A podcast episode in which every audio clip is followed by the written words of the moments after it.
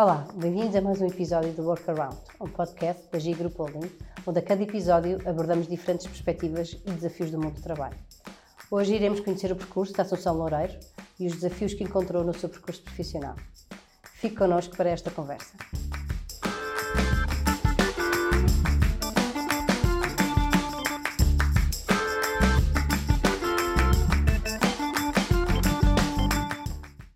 Hoje temos connosco a Assunção Loureiro. E como é que a podemos descrever?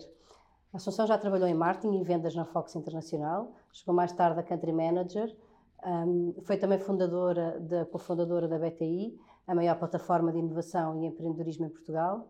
Também já trabalhou no Oceanário de Lisboa e atualmente é Managing Director da See the Future, uma plataforma que se dedica a apoiar projetos de conservação por todo o mundo. É realmente um percurso profissional impressionante, Assunção. Muito obrigada pela tua disponibilidade e por teres aceitado este convite.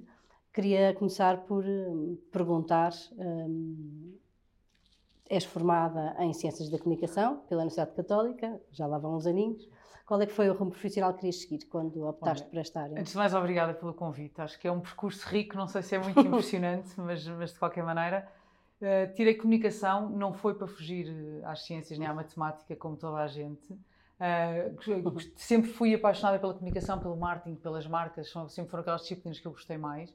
Uh, e efetivamente, rapidamente, quando entrei no curso, percebi que jornalismo não era de certeza uma coisa que eu quisesse fazer e que realmente as marcas e o mundo corporativo e do marketing era onde eu gostava de onde eu gostava mais de, de trabalhar. Acho que se hoje em dia algum dos meus filhos me pedisse para ir para a comunicação, eu ia tentar movê-los ao máximo, porque acho que é um bocadinho, não é perda de tempo, dá-te uma maneira de pensar engraçada, um, ajuda-te a, a, tocar vários assuntos de uma maneira, mas não, não te prepara muito para coisa nenhuma. Estás a ver? É assim muito generalista.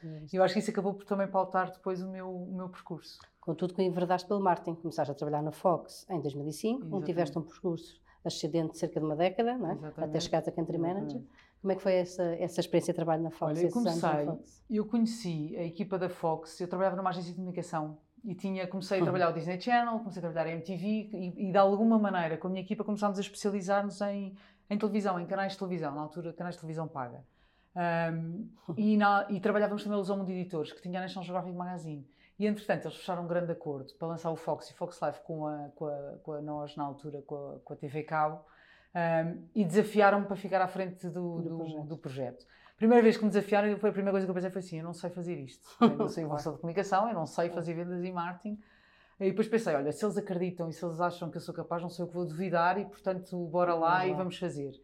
E comecei literalmente com um computador em casa. Isto, obviamente, passaram 20 anos e passou-se a pandemia. Não é? E portanto, eu acho que depois da pandemia a pessoa dizer que está com um computador em casa já não assusta ninguém, nem é uma coisa excepcional. Na altura claro. foi. Na altura, claro, estar em casa, eu lembro dos meus pais dizerem, mas eles nem sequer te dão um escritório. Claro. Mas eu digo que eu acho que eles não estão a sério. Olha, que isto é mesmo. E na altura, lá foi assim um arranque um bocadinho. Eu tinha 27 anos e na altura, 26 ou 27 anos, e pensei, não sei se tenho sequer disciplina para, para conseguir estar sozinha em casa. Achei, vou ficar a ver televisão, vou estar a fazer, vou me distrair com mil coisas. Claro. E a verdade é que não, a verdade é que correu bem e aquilo começou a crescer. Foram 10 anos incríveis, foram espetaculares. Eu comecei sozinha, depois havia um outro português, que era o Gonçalo Moura, que estava em Madrid, que acabou por ser o meu diretor de programação e o meu braço direito em muitas das, das decisões que acabámos de tomar. E a verdade é que foi um percurso onde, onde sempre fui crescendo. Todos os anos havia desafios novos. Há um canal novo para lançar, ou depois ficámos responsáveis pelos palopes também. Okay. E portanto foi sempre assim super, super diverso e desafiante, exatamente. A seguir à Fox, em 2018, foste cofundadora da BT, aí sim uma plataforma de inovação. Qual é que foi a motivação que tiveste para, Olha, na criação desta... Eu, quando, a minha saída da Fox foi tudo menos fácil. Uh, foram 10 anos espetaculares, como eu estava a dizer, e na altura, um, no início a Fox era um bocadinho startup, ou seja, a Fox International Channels na altura começou a, a, nascer em todos os mercados da Europa, ou seja, eles arranjavam uma pessoa que ficasse à frente e agora, olha, do your thing, estás a ver? Tipo, vai lançar os canais, faz o que conseguires. E, e, e, cá correu muito bem, e na altura depois houve a, a separação da, da nós com, a Alti, com, okay. com o Mel, sim, sim. Uh, na altura, e, e, portanto nós começámos logo a dividir dois grandes players, portanto do, do, ponto de vista operacional e da aprendizagem e do negócio foi, foi muito giro. E a saída foi quando já nós todos, a nível internacional, começámos já a ser muito importantes, já dávamos muito dinheiro. E eu acho que as empresas, quando começam a dar muito dinheiro, depois começa a ser tudo mesmo, é tudo bottom line, o que interessa são os resultados e na altura começaram a, a, a, aparecer decisões tomadas mais a nível internacional que os países tinham que acatar, que era uma coisa que não acontecia no início. No início, cada, cada country era manager mais autónomo, era mais autónomo. completamente autónomo. Tomavas as decisões, eu, nós, eu ia aos mercados comprar as séries a Los Angeles e a Cannes com a minha equipa de programação e íamos e escolhíamos exatamente o que nós queríamos lançar no canal Fox Life, no Fox Crime e o que a gente sabia que funcionava em, Em Portugal, claro. E de repente começas a fechar deals globais em que, olha, agora vamos ter que estrear isto no dia tal, às tantas horas, em todos, todos os Fox. Life do mundo. E tu sabes que não funciona. E na altura nós estávamos todos indexados à, à performance, às audiências. Claro, claro. E portanto tu sabes que não funciona, obrigam-te a lançar, mas depois começam a exigir melhorias, começam a, tomar decisões que não fazem sentido. E eu vou falar, não sei se um bocadinho com lajes de mina mimada, mas achei que não queria. Tentei lutar contra aquilo durante algum tempo e depois achei que já não fazia sentido. Levava- ao mesmo tempo estava a fazer 10 anos Sim. e achei que estávamos já, já era uma operação super rentável, que estava a dar muito dinheiro, as pessoas tinham crescido imenso e era uma operação que também já ficava bem sozinha. Ou seja, quando tu querias uma coisa, Certo. não é? Tens sempre aquela. É um bocadinho umbilical, não é? E, e na altura aquilo que, que nós tentámos fazer, aquilo que eu tentei fazer foi sair de uma maneira que- assegurando que tudo funcionava e que a equipa continuaria a trabalhar. A BTI aparece, eu tive ali um interregno, entretanto, onde tive gêmeos, ah, e na altura estava a fazer consultoria, ou seja, a televisão, eu adorei aquilo que fiz na Fox. De facto, o mercado, em, em termos mais conjunturais, mudou imenso. Na altura começou a aparecer Netflix, começaram a aparecer as plataformas diretas para o consumidor. Portanto, houve ali alguns É. reajustes que também não eram fáceis, não é? Ah, e, e na altura eu estava a fazer consultoria internacional, tive os gêmeos e depois apareceu esta oportunidade de me juntar ah, a estes sócios e entrar nesta coisa do empreendedorismo e da de startups e que, que eu não fazia ideia o que é que era. Ah, eu lembro a única mulher. na altura era, era a única mulher que estava no board, No seja, eram sete, e éramos, éramos sete co-founders, eu era a única mulher e tinha o papel de ser CEO pela minha experiência internacional, ou seja, aqui o desafio era eu que já tinha os processos e que já sabia, que já tinha estado a Ok. gerir uma multinacional, então que trouxesse um bocadinho essa coisa. E foi espetacular pela abertura que nós todos tínhamos e depois foi um inferno porque nós saímos das reuniões com tudo planificado, tudo organizado e eu, lá, eu tinha sete sócios que eram geniais, todos super empreendedores, todos brilhantes, que eu adoro ainda hoje em dia e sou capaz de ir jantar fora, mas que são dificílimos de trabalhar. A verdade é essa. E portanto saíamos das reuniões com tudo organizado e eles eram depois- capazes de tomar decisão exatamente oposta ao que nós tínhamos acabado de, de acordar. E portanto aquilo a pessoa vai aguentando e vai tanto, com dois miúdos em casa, sem dormir muito e tal, e portanto às tantas, os teus níveis de tolerância começam ali a ajustar-se. E foi, e foi uma altura, foram dois anos, foi espetacular. Nós criá- fechámos uma, uma parceria com uma agência também francesa, ahm, que é a RICET, que também tinha a ver com a economia circular. Portanto, estávamos, nós estávamos mesmo a tratar dos temas transições energéticas, a Uhum. trabalhar temas muito, muito interessantes, a trabalhar com imensas startups e a tentar capacitá-las e fazer um mentoring. E, e, e aí nessa altura é muito giro tu perceberes realmente quando sais do mundo corporativo puro e duro, em que o segredo é a alma do negócio, e vais depois para um mundo do empreendedorismo, onde a partilha, a colaboração, o, o que tu já fizeste mal, partilhas com toda a gente, sem o mínimo pudor, porque vai ajudar alguém a não fazer o mesmo erro que tu, Claro.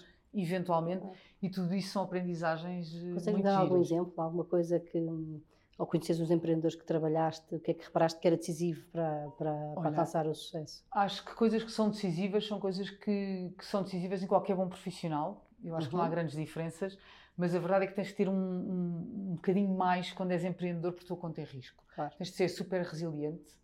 Ah, eu acho que o foco é uma coisa fundamental, ou seja, a pessoa tem mesmo que saber. sim. E depois tens que ter aquilo, o, teu- drive. Porquê é que estás a fazer aquilo? Porque é muito fácil a pessoa perder-se, é muito fácil. ah, há tantos entraves, há tantos obstáculos, há tantas eh, pequenas coisas e muitas vezes a maior parte das startups são pessoas que deixam o conforto, se calhar o conforto com tudo o que têm de menos confortável. De uma, de uma vida numa grande empresa, um salário certo, uma vida mais Certo, ou menos regrada, etc claro. Para porem tudo em jogo. E muitas vezes já com famílias e com filhos. Portanto, eu acho que tens mesmo que ter uma, uma- um grande drive interior, uma grande. saber exatamente o que é que queres e porque que estás a fazer aquilo e não perderes o foco. Ah, porque vão acontecer imensas distrações, há sempre imensas coisas que, te- mal ou bem, te fazem virar um bocadinho ahm, para o lado, pensares duas vezes naquilo que estás a fazer e, e é importante a pessoa Sim. voltar sempre àquele ponto e, e saber: olha, não, eu fiz isto ou tomei esta Com este decisão objetivo. com este objetivo, exatamente, para não perder. Eu acho que esses foram os, assim, as aprendizagens mais. Maiores. Exatamente, exatamente. Voltando a falar que eras a, a única mulher na administração da, da BTI, porquê que achas que há tão poucas mulheres sempre nestas equipas de liderança? Olha, eu, diga-se em abono da BTI, eu era a única mulher, eu fui primeira, já não sou a única. Ou seja, em Portugal, a Susana agora é COO, como eu era, e trabalha com, faz uma grande equipa com o Diogo Teixeira. A operação da BTI Brasil, a CEO é portuguesa, é a Renata Ramalhosa. Ok. Ou seja, eu acho que Que foste a primeira, mas que mas, mas foi, eu acho que foi co- Coincidência. quase coincidência. Ou Ok. seja, não, não acho, acho que a BTI efetivamente não tem esse tipo. A BTI é muito hum, inclusiva, é de facto muito diversa. Nós abraçamos, nós estamos sempre para as pessoas trazerem o seu verdadeiro eu para o trabalho, para não terem que Uhum. vestir capas, nem terem que estar a desempenhar papéis. Ah, e na BTI isso era uma, é uma- é- culturalmente estava muito, muito presente. Ok. E portanto eu acho que foi conjuntural. Ah, não há muitas mulheres que eu acho que depois tenham muita capacidade é para este mundo também do E empreendedorismo. disponibilidade também. Tu- E disponibilidade, até porque mal ou bem os papéis continuam-se a, Certo. a- a acumular, tu não deixas de fazer em casa porque Claro, estás a fazer no claro. trabalho. e, Deve ser uma grande disciplina, não é? É muito difícil, é complicado. E portanto eu acho que é, menos uma, é mais uma questão de não haver tanta disponibilidade, como continua a haver. Ainda no outro dia estavam a falar num, num dos. eh, Num dos fóruns que eu estava a ouvir, e estavam a dizer que mesmo nas áreas de, de engenharias e de, e de tecnologias Sim, continua a haver grande Exatamente. E a verdade é que, quer dizer, mesmo que nós tenhamos uma questão de cotas e que queiramos E contratar, que tem, sim. não saem Não as há, não mesmas. não- não não- foi. de- ou seja, das formadas de todos os anos. Não Tem saem havido um tantos, portanto, trabalho a nível do, do 12 ano já para eu nunca senti, sinceramente, com toda, com toda a franqueza, eu nunca senti uma diferença grande por ser mulher ou por não ser. Acho que nunca fui alvo. Eventualmente fui, não é? Eventualmente se eu Sim. estivesse a comparar o meu ordenado montes de vezes Sim. com, com pessoas, com rapazes ou com homens que tivessem a fazer o mesmo trabalho que eu, eventualmente havia os tais 20% que dizem que há de diferença.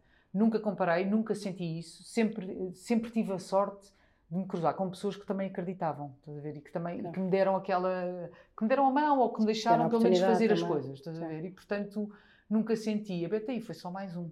Ahm, tanto que eu acho que agora aquilo é muito equilibrado. A BTI havia imensas mulheres, eu acho que é espetacular trabalhar com mulheres. Eu acho que as mulheres têm ali, sem desprimor nenhum para os homens, mas acho que as mulheres têm de facto uma capacidade de, de organizar, de, de trabalhar em várias frentes, ao mesmo tempo, pelo menos não deixar cair, de antecipar alguns cenários. Eu acho que isso faz, faz diferença. Portanto, é ótimo. Eu gosto mesmo de trabalhar, Trabalhar com, com mulheres. Em 2020 foste para o cenário de Lisboa. Exatamente. porquê este, este novo projeto? O que é que te Olha, fez as, aceitar? as mudanças na minha vida têm sido todas assim um bocadinho. Por isso é que eu acho que esta a, a questão da o meu, o meu processo, ou o meu, o meu aquilo que eu tenho feito, o meu progresso nas várias coisas tem a ver muito com a com esta capacidade, se calhar, olha, do tal curso de comunicação e do generalismo, porque eu acho que fiquei uma especialista em ser generalista, ou seja, eu consigo montar as coisas de raiz. Eu acho que eu tenho algumas algumas características que ajudam a que seja assim. Uh, o ser hum, criativa, encontrar soluções, o ser resourceful, ou seja, não fazemos ideia como é que vamos fazer uma coisa, mas uh, arranjar uma maneira, ou lembrar-me de alguém que eu conheci não sei aonde e que Claro, tipicamente sim. ter a sorte dessas pessoas ou estarem disponíveis ou me, me- me sugerirem alguém. Hum, eu depois da BTI foi outra vez uma transição, ou seja, depois daquela de fechar o capítulo da Fox foi muito difícil. Claro. Fechar o capítulo da BTI foram dois anos espetaculares, mas que não era uma coisa que fosse ser Sim, década. para sempre. Ah, mas não consegui fechar o capítulo do, do propósito, ou seja, a BTI tinha muito isso. Capacitar os, as startups, a parte da colaboração inovativa entre as grandes empresas e as startups para pro- procurarem soluções, umas financiarem os outros e procurarem soluções para transições energéticas, para a economia circular, para, para smart cities, ou seja, há uma série de desafios que nós estávamos ali a, a- trabalhar e a encontrar as, as peças certas para de facto fazerem, para terem impacto, estás a ver? E, e eu fecho o capítulo da BTI, mas não fecho esse capítulo do propósito e daquelas coisas.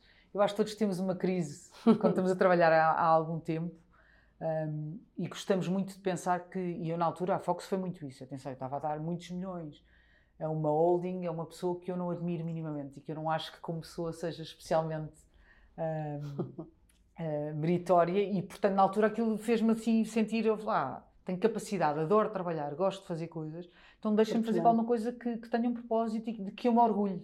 Claro. Ah, e, portanto, a BTI foi muito Trouxe-te isso.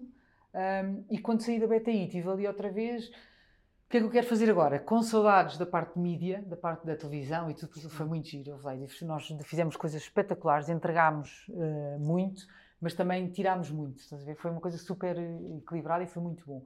A BTI também. E portanto eu queria voltar a fazer propósito e a ter algum impacto. Ou seja, entretanto tinha filhos pequeninos eu acho que é aquelas coisas que é mesmo que mexem connosco em determinada altura, mais ainda quando somos mais crescidos, ou seja, se eu tivesse se calhar filhos aos 20 anos não tinha tido essa, Claro. essa, Claro.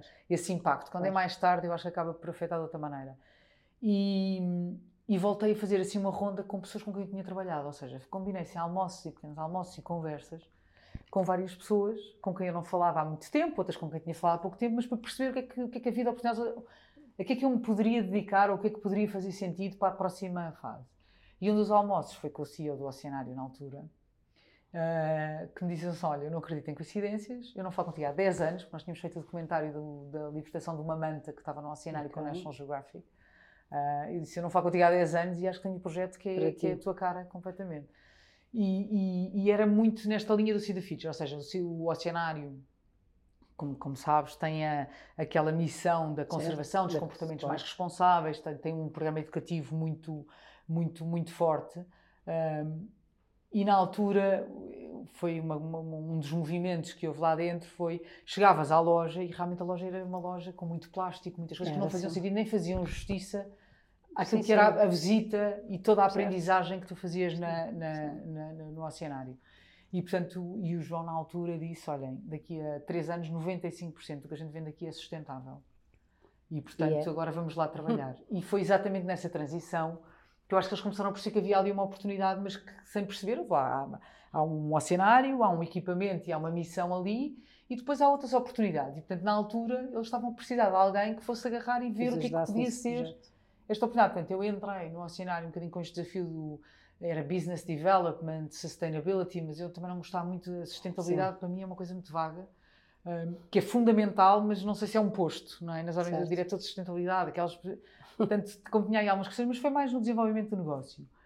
E, e, pronto, eu falei, e entrei e comecei a perceber o que, é que era sustentabilidade. Eu disse na altura, mais uma vez, por isso é que eu acho que um, a atitude das pessoas também acaba por, por um, marcar imenso o percurso.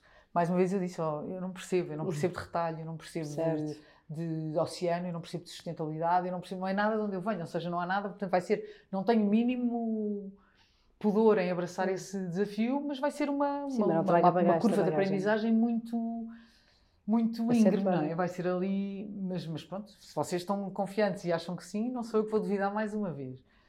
E na altura tive mais duas ou três conversas com outras pessoas e acabei por achar que aquilo era mesmo o, o que eu queria fazer. Achei que tinha o propósito, começou-se a falar muito das alterações climáticas cada vez mais óbvias, uh, cada vez é menos. Uh, é menos fácil haver negacionismo ou tu não, não teres sido de alguma forma impactada pela, pelas claro. consequências destes uh, fenómenos de, de, de, extreme weather, não é? Como Sim. fenómenos de tempo extremo, não sei como é que, como é que se traduz, mas, mas estas grandes chuvadas e depois de repente as geadas Sim, e um calor, um sol radioso e depois de repente começa a nevar ou começa a. a, a e portanto achei que era a altura, sendo o oceano o grande aliado no, nesse combate a essas alterações climáticas, mais até do que as florestas, como muita gente ainda acha, hum. achei que era um, achei que era um desafio. Aliás, e nota-se o reflexo nas lojas do oceanário, do oceanário da, na loja do oceanário atualmente. Por é acaso é fui recentemente e está mesmo muito diferente do que, pois está. Do e, que era. os projetos, houve lá, houve um trabalho super um, rigoroso da equipa, também depois que estava responsável pela loja do Life, de fazer o, o, o assessment do, do, do, ciclo de vida do produto, ou seja, desde a matéria-prima até ao descarte final, até ao fim de vida do produto, como é que tu consegues ter o menor impacto em todas as fases e a verdade é que se houver escala, os produtos não ficam assim tão mais caros, que era uma coisa que eu acho que também há, há, há várias há vários, hum, várias crenças, exatamente, que as pessoas vão ter que o que é sustentável é mais caro. Não necessariamente, à medida que for havendo mais e que for havendo mais consumo, mais, mais procura e maior oferta, eh, os preços acabam por é normalizar. Não tem que ser mais caro. De facto, se calhar há 10 anos era um assim bocadinho seria. assim, havia ali uma, uma onda e as marcas também, havia muito greenwashing mais até, agora também há, mas mas havia uma preocupação maior e a verdade é que, é que os produtos não estão assim tão mais caros, mas têm muito menor impacto do que aquilo que tinham. Não há qualquer plástico, não, não, não há qualquer invólucro, não tens os eh, as etiquetas estão escritas na, na, na roupa, na não roupa precisas ter papel, papel, porque aquilo não, não, não tem objetivos, não, objetivamente aquilo não acrescenta nada. Um, mesmo nós, agora no Cida Feature, quando mandamos as coisas para casa, as pessoas também não vai com embalagens, vais no envelope, porque tens que pôr a morada e aquilo tem que ir condicionado, mas não vai com papéis, não, não vai com cartinhas, não vai com. Porque não há necessidade, a verdade é que as pessoas abrem aquilo e, uh, e, e vai direto para o, para o, lixo. E o lixo a gente sabe onde é que acaba e onde é que acaba tudo, e portanto. Queria te perguntar precisamente isso, foi o cenário que te levou ao Cida Future? Foi. O desafio já era muito pensar o que é que poderia ser um Cida Future, ou seja, Uh, agora, obviamente, aquilo foi crescendo em mim, ou seja, eu achava que o desafio era giro. Na altura, a loja, que era uma loja de aquário, ou seja, com todos os produtos, porque eu acho que a loja do, é uma loja de aquário, mas a loja do Oceano sempre teve assim, teve muita pinta, os produtos Sim, são bons, sim, aquilo tem, sim. tem super eh, cuidado, não, não é. eh, nós vamos a, museus e aquários Sim, em todo sim. lado e as coisas não têm aquele, aquele cuidado. E no oceanário sempre houve essa preocupação. A verdade é que agora, quer dizer, o oceano e aquilo, o espaço que o oceano ocupa na minha, na minha vida, nas minhas preocupações, eh, não tem nada a ver. E, portanto, foi claramente o See the Future, quando aparece, aparece mesmo como uma solução Queres-nos Ah, falar um bocadinho do See the Future? Quero falar imenso sobre Sweet Future. Exato, acho que é das coisas. Olha, acho que uma.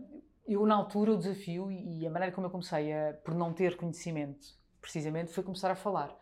A falar dentro do oceanário com pessoas que sabiam e a falar com projetos de conservação ligados ao oceano, que eu também não sabia muito bem. Ou seja, a verdade é que eu pesquisei e depois eu tive a sorte, por estar no oceanário, de me abrir algumas portas e de conseguir conversar com projetos no mundo inteiro. E eu lembro de ter conversas dizendo, olha, quais são os, os vossos três maiores obstáculos? E todos, financiamento, financiamento, financiamento.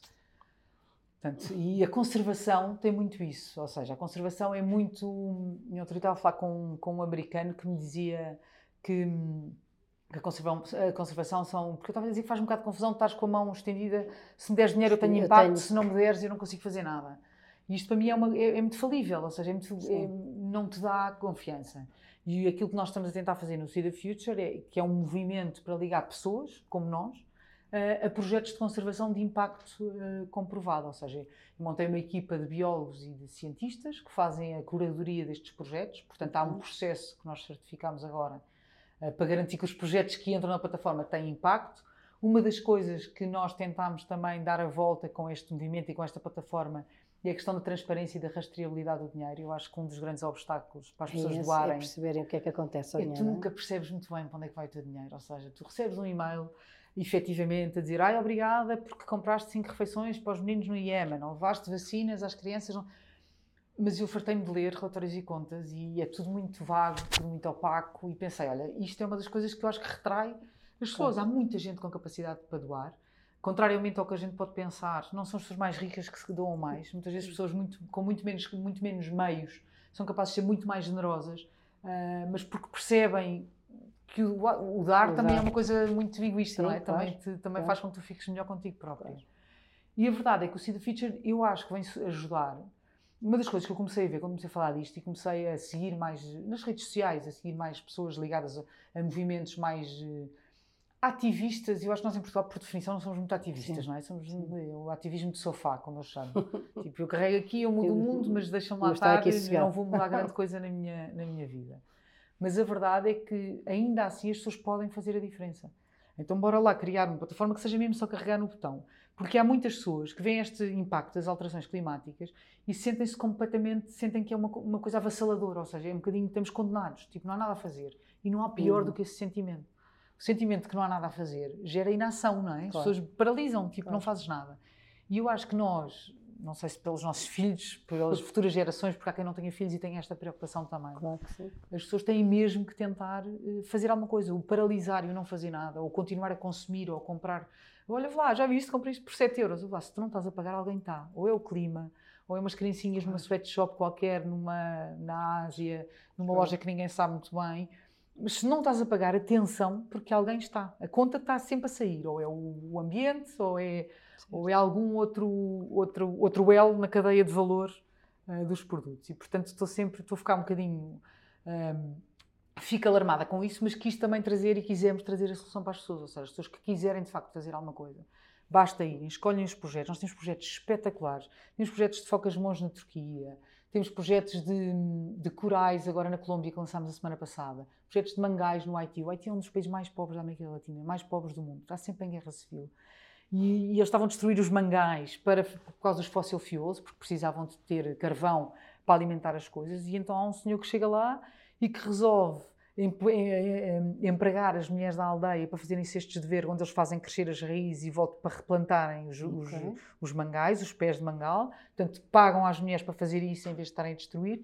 E depois levaram para lá eh, abelhas que ajudam a polinizar aquilo e que trazem uma, Ah. uma, uma, uma fonte de receita adicional para a comunidade. Ou seja, eles não precisam destruir os mangais, estão a fazer, a replantar e a reflorescer e têm essas. Já estão- Porque tu não podes dizer a um país ou alguém que está. Eu no outro dia li uma frase que me fez mesmo pensar que é, uma, que é um ativista e é uma pessoa que está muito envolvida nestes casos do oceano, e diz assim, se eu tiver com o meu filho a morrer à fome, eu vejo a última raia, a última manta que existe à face da Terra, eu mato-a para alimentar o meu filho. Claro. Ou seja, há, há, um ponto em que é sobrevivência. Claro. E tu não podes dizer a uma comunidade que toda a vida foi pescatória e olha, agora não podes pescar porque estamos claro. aqui. Até porque não são eles, possivelmente, com uma pesca super controlada, que estão a dar cabo, a dar cabo. Das, das, grandes. Um, ou que estão a gerar ou a criar os grandes problemas de overfishing não é? que existem no mundo.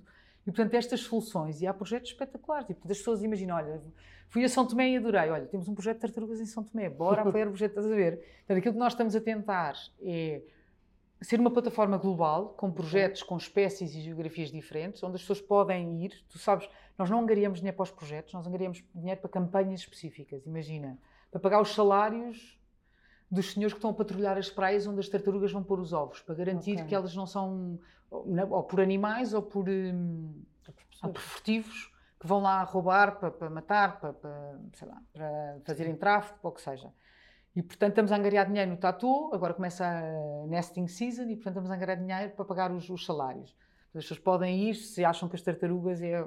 No Shark Camp, por exemplo, na Malásia, é comprar equipamentos, são umas câmaras que tu pões nos barcos dos pescadores para perceberem, quando eles abrem as redes, vês o que é que cai e percebes onde é que há mais uhum. bycatch e não sei o quê. Portanto, eles sinalizam essas zonas e, portanto, eles, eles próprios não pescar ali, porque eles sabem, se apanharem os, os, peixes antes daquela, da idade adulta, possivelmente eles não procriaram e, portanto, estão a quebrar um ciclo. Ou seja, há, há histórias há espetaculares, muito giros, exatamente, exatamente. E as pessoas podem sempre, como as campanhas são específicas, tu consegues sempre demonstrar para onde é que foi o dinheiro. Ou seja, se eu estou a angariar para comprar oito câmaras, quando eu tiver as oito câmaras, é muito fácil dizer, olha, mandem-me uma fotografia façam um vídeo e eu quero mostrar às pessoas que contribuíram claro. para essas câmaras que as câmaras estão aí. E eu acho que assim tu consegues começar Materializar a... Materializar mais, não é? Exatamente. E desconstruir Sim. um bocadinho aquela coisa que é tudo overheads, ou custos de estrutura, ou que depois isto é para comunicar. Uma coisa engraçada que a gente faz também, que eu acho que é importante, é os projetos terem... Os projetos conseguirem ficar com media kit, ou seja, os projetos, como tu imaginas, têm imagens brutais. Sim. Entre os telemóveis de hoje em dia, uma GoPro ou o que for, Sim, eles estão sempre na rua, não é? Ou no mar. Uh, e a verdade é que têm imensos brutos, imensas imagens que, e não sabem o que fazer com aquilo, porque não têm capacidade, porque também estão sempre claro. sub, com, subdimensionados em termos de recursos. E uma das coisas que nós fazemos, que é pelo meu passado National Geographic, conheço alguns realizadores claro. e alguns claro. bons uh, contadores de histórias e fui pedir ajuda também. Olha, ajuda-me, venham cá aqui ajudar a contar a história e tudo. E, portanto, acho que é uma boa solução onde as pessoas podem, de facto, uh, escolher o projeto que querem apoiar, saber exatamente para onde é que vai o seu dinheiro e, e, pronto, e contribuírem para um oceano mais saudável e mais diverso, assim um bocadinho. É muito o poder dos é muito o poder dos dos muitos, estás a ver? Eu acho que às tantas a falar, nós no outro estávamos a falar na equipa e um milhão de pessoas a doar um euro por mês é um milhão de euros por mês. Ou seja, um euro não custa a ninguém. Nós somos 740 milhões na Europa, que é um continente com tudo o que tem de problemas e com todos os povos que têm, têm problemas muito graves onde doar um euro por mês, lá, não tem grande teres um milhão de pessoas a fazer isso é completamente marginal. E, portanto, imagina o impacto de facto que as pessoas podem. Eu não quero que as pessoas deem um euro por mês, alguém quer que deem muito mais, e se tiverem que dar um euro por mês, deem 12 de uma vez, porque nós somos uma startup e temos aqui recursos limitados, mas de qualquer maneira uh, é espetacular. Eu acho que há, há, maneiras muito incríveis de se conseguir ter, ter impacto hoje em dia. A tua, um, o teu percurso profissional foi muito distinto, não é? muito diferente. Estiveste aqui em vários setores de atividade. O que é que mais valorizas destes anos? de trabalho? Olha, valorizo as pessoas que, que, acreditaram, ou seja, que não duvidaram porque eu não tinha 10 anos de experiência na área ou porque eu não vinha do curso de gestão e não, e não se inibiram de mudar a gestão de uma operação. Em Portugal, portanto, pessoas que realmente. Há uma das coisas que eu aprendi, que eu dizia sempre quando estava a contratar, que é eh, contratares a atitude e depois ensinas os skills, skills não é? Sim. Aquela coisa das competências lá. E é verdade. Se as pessoas tiverem a atitude certa. Os skills e depois dás as completamente. As aprendizagens, a maneira de fazer, tu depois aprendes, não é? Há cursos, há formações, hoje em dia então há tudo online, Sim. há tudo à, eh, à, distância de um clique, literalmente. E portanto, eu acho que isso foi uma das coisas que, que eu valorizo muito. Um, a nível interno, eu acho que também tive uma coisa, não sei se é sorte, depois se vai trabalhando, porque eu nem acho que seja ultra corajosa mas de conseguir dar estes não, saltos não. E, de, e, de, vez em quando acho que também vem de um certo privilégio, ou seja, eu acho que efetivamente quem tem contas para pagar e está completamente atolado e nem sequer consegue pensar, ah. não consegues dizer, olha, claro. sim, sim, a optar, ver, não, sim, quero, claro. tipo, já não consigo mais, quero fazer outra coisa. Portanto, acho que tem, há aqui um bocadinho de privilégio, certamente, mas depois também acho que é um bocadinho essa coragem, porque realmente lá, eu, houve alturas em que duvidei, pensei assim, não estás boa da cabeça, tipo, agora, tipo, aos 40 anos, o que é que te deu para depois fazer uma coisa que não sabes fazer? Porque é preciso também teres alguma autoconfiança para ao mesmo Claro. tempo assumir e dizer: Olha, eu não sei fazer isto, portanto explica-me. Porque aos 40 anos só a gente espera que tu já saibas. Se contratam, estão à espera. Portanto, teres essa confiança das pessoas que acreditam em ti e a, tua, e a tua energia, eu acho que, acho que deve ser das coisas que eu, mais, que eu acho que são mais importantes. Hum, quais é que são as tuas ambições para o futuro? Vê lá. Ahm, sabes que eu, eu, eu tenho uma coisa, ainda hoje em dia digo, eu não sei o que é que quero ser quando for grande. Eu continuo sem saber. Olha, ao contrário do Rodrigo, que esteve aqui a falar do Lince, que desde os 7 ou 8 anos que queria Queria e sabia que queria salvar o Lince, eu continuo sem saber muito bem o que é que eu quero fazer. Quero, ser, quero fazer bem aquilo que eu, que eu faço. Ahm, uma coisa que eu gostava muito e, e- e tento trabalhar para isso é continuar a inspirar as pessoas com quem eu trabalho e as pessoas com quem eu me cruzo. Uh, especialmente os meus filhos, não é? Porque depois a pessoa tem filhos e eu, eu gosto mesmo de trabalhar. Eu gosto muito de fazer coisas, gosto muito de saltar para coisas novas. Tipicamente trabalho nas coisas em que eu acredito. Uh, tenho essa sorte, acho eu. É sorte e é trabalho, mas, mas, mas trabalho nas coisas que acredito. E quero que os meus filhos também sintam isto. Estás a ver? Gostava mesmo de os contagiar com esta coisa de tipo: é muito bom trabalhar naquilo que tu, naquilo que tu gostas e naquilo que te move, porque é a única maneira da pessoa depois dar. eh, dar uns saltos eh, importantes e conseguir fazer as coisas acontecer. Eu acho que se a pessoa não está emocionalmente envolvida nas coisas, é muito difícil Sim. teres um grande impacto, estás a ver? Eh, Eu não conheço ninguém que, te- que vá trabalhar, tipo, porque sim, e que de repente Depois tenha sido brilhante ou tenha tido um rasgo, estás a ver, que virou uma empresa do avesso. Portanto, olha, se houver algum exemplo desse, eu se calhar depois um dia mudo de opinião, Da opinião. agora. Para terminar, Assunção, o que é que a Associação de hoje diria de início de carreira? Deixa-me é- é- essa não é fácil, mas por, por uma coisa, porque não é fácil. Há uma coisa, há uma coisa que, eu, que eu aprendi que não sabia quando era mais miúda e que fui aprendendo ao longo do tempo e que nos últimos anos tem sido muito clara para mim, que são os trade-offs. Eu não sei como é que a gente está a dizer isto em português, mas eu estou sempre a falar desta coisa. Mas é sempre, é, é um equilíbrio de forças sempre. É o, é o, que tu dás tem que, tem que estar equilibrado com o que tu recebes. Ah, e tu tens que dar aquilo que tu sentes que tens que dar, mas também tens que saber o que é que, o que, é que te move. Ou seja, se tu queres ter uma, uma carreira super executiva e não sei o quê, tens que estar disposta a abdicar de algum tempo em família ou com amigos ou em viagens, porque necessariamente tu vais ter que te empenhar naquilo. E os trade-offs são coisas. Na Fox foi o primeiro confronto que eu tive, em que eu pensei, quero fazer esta carreira e de repente virar aqui uma, um, a controlar um Excel, se calhar a ter que despedir algumas pessoas, porque agora temos que reduzir worldwide o número de headcounts. Eu pensei, isto não faz sentido nenhum, eu tenho uma operação super saudável, eu não vou dar mais dinheiro por reduzir uma ou duas pessoas que recebem Certo. mil e poucos euros por mês. Portanto, os trade-offs, eu achei que queria ter tempo para mim, queria poder tomar as minhas decisões em consciência e alinhadas com os meus valores, em vez de se calhar estar a seguir uma carreira que poderia estar, porque os mídias ainda continuam a ser uns dos grandes players, apesar do, do, do conjunturalmente terem Ah, mudado muito. Portanto, eu acho que os trade-offs, a pessoa estar sempre consciente que tem que fazer trocas e tem que fazer cedências. Ah, não vais ter o grande ornadão e ter uma vida na praia Sim, sem Há quem tenha, mas eu acho que são as Sim. exceções que confirmam a regra, estás a Sim. ver?